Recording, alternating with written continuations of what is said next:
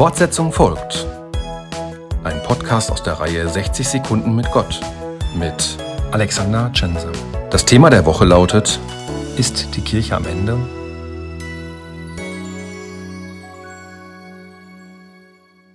Kirche wird auch in Zukunft eine Bedeutung haben, weil biblische Texte eine Bedeutung haben, zum Beispiel für den gesellschaftlichen Zusammenhalt.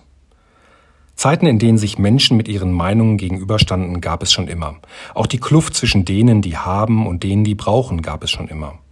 Und doch, so mein Gefühl, hat sich in den letzten Jahren etwas verändert.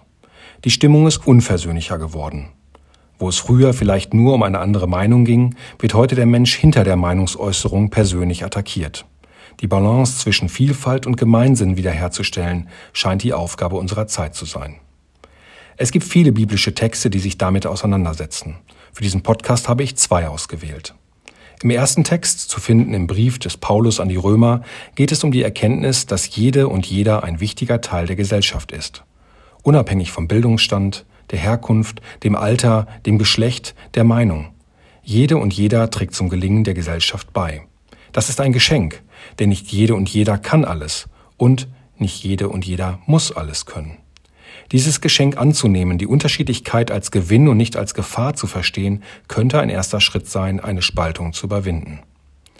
Im Brief des Paulus heißt es im zwölften Kapitel, denn wie wir an einem Leib viele Glieder haben, aber nicht alle Glieder dieselbe Aufgabe haben, so sind wir, die vielen, ein Leib in Christus, aber untereinander ist einer des anderen Glied.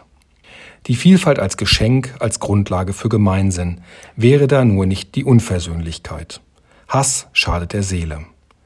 Als mir der zweite Text in den Sinn kam, musste ich ein bisschen über mich selbst schmunzeln, weil er eigentlich so naheliegend ist. Es ist das Vaterunser. Und vergib uns unsere Schuld, wie auch wir vergeben unseren Schuldigern. Und bei Matthäus heißt es weiter, denn wenn ihr den Menschen ihre Verfehlung vergebt, so wird euch euer himmlischer Vater auch vergeben. Die Vielfalt als Gottesgeschenk und die Vergebung als Weg aufeinander zu.